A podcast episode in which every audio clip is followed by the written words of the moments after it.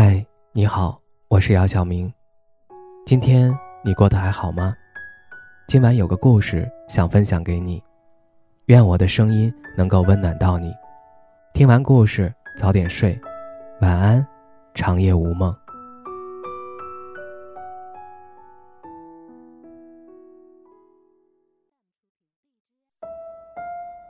记得之前看《爱情保卫战》，里面有一对四十多岁的夫妻。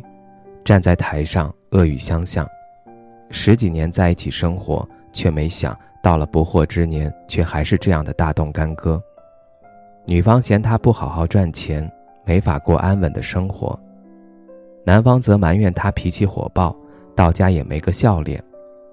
两个人积怨很深，但男方还是秉承着和好的态度来参加节目，可女方却要求他放他一马，即使在众人面前。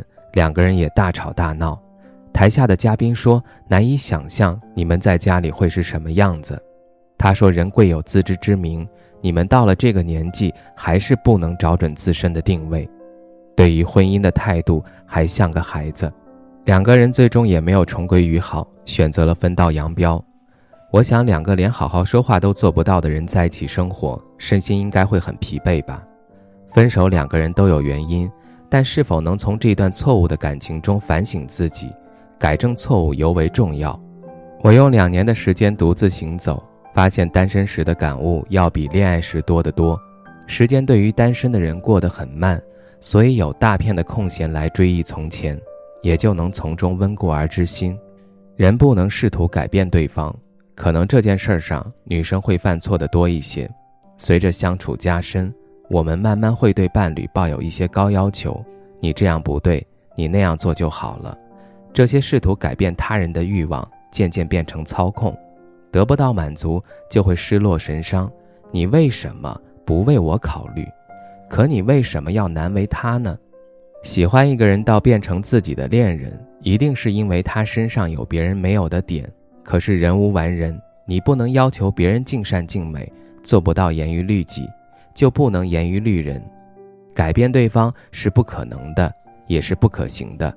你唯一可以控制和调整的是自己，针对对方的变化完善自身。美剧中的恋爱关系很平衡，也很独立，两个人为了自己的事业和生活打拼，不过多干涉对方的生活，决定要自己来做，后果要自己来承担。恋爱以前要做一个独立成熟的人。恋爱以后也不会把这份坚守丢失，你尽管去拼去闯，我就在这里等你。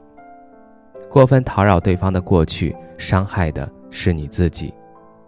有的人过得很细腻，有的人心很大，这两种人对于恋人的前任态度终究不同。我身边有朋友知晓自己恋人的过去后，笑笑就过去了，还能经营好当下的生活，因为他懂得。过去终究是过去，抓着不放也没意义。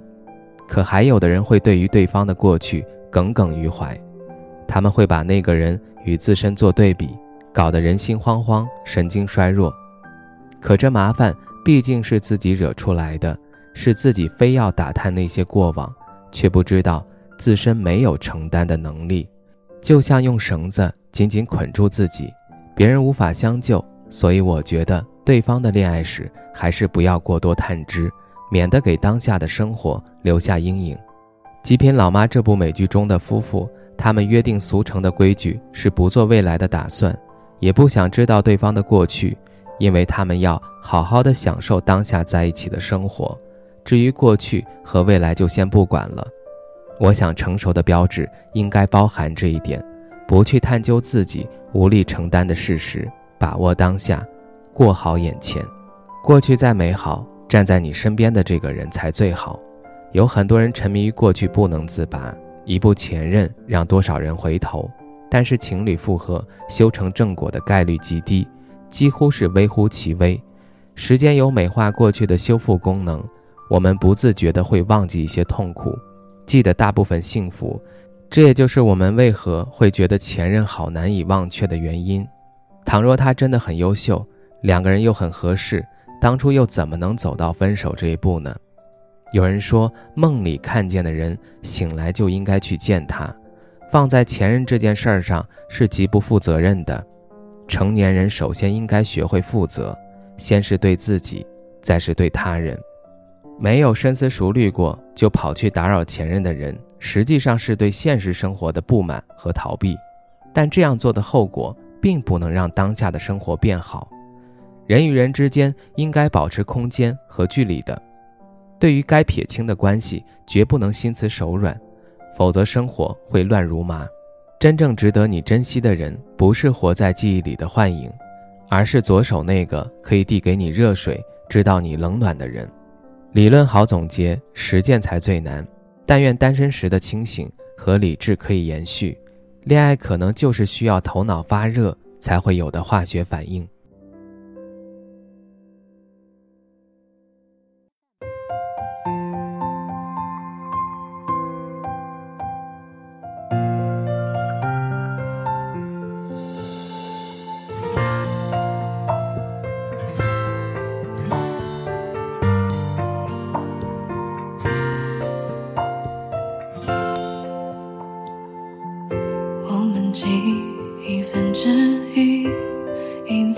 在乎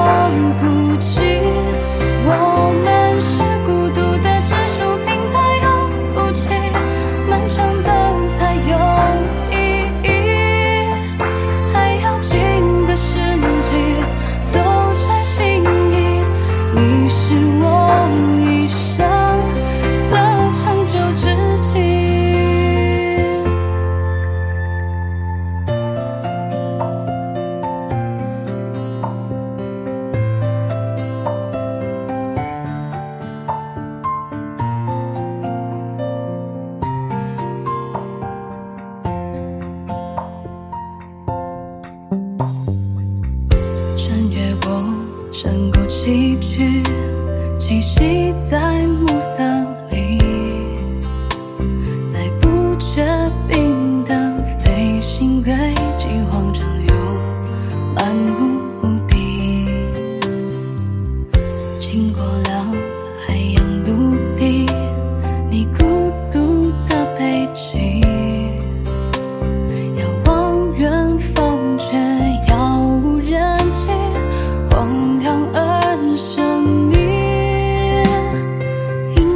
息人群聚集聚欢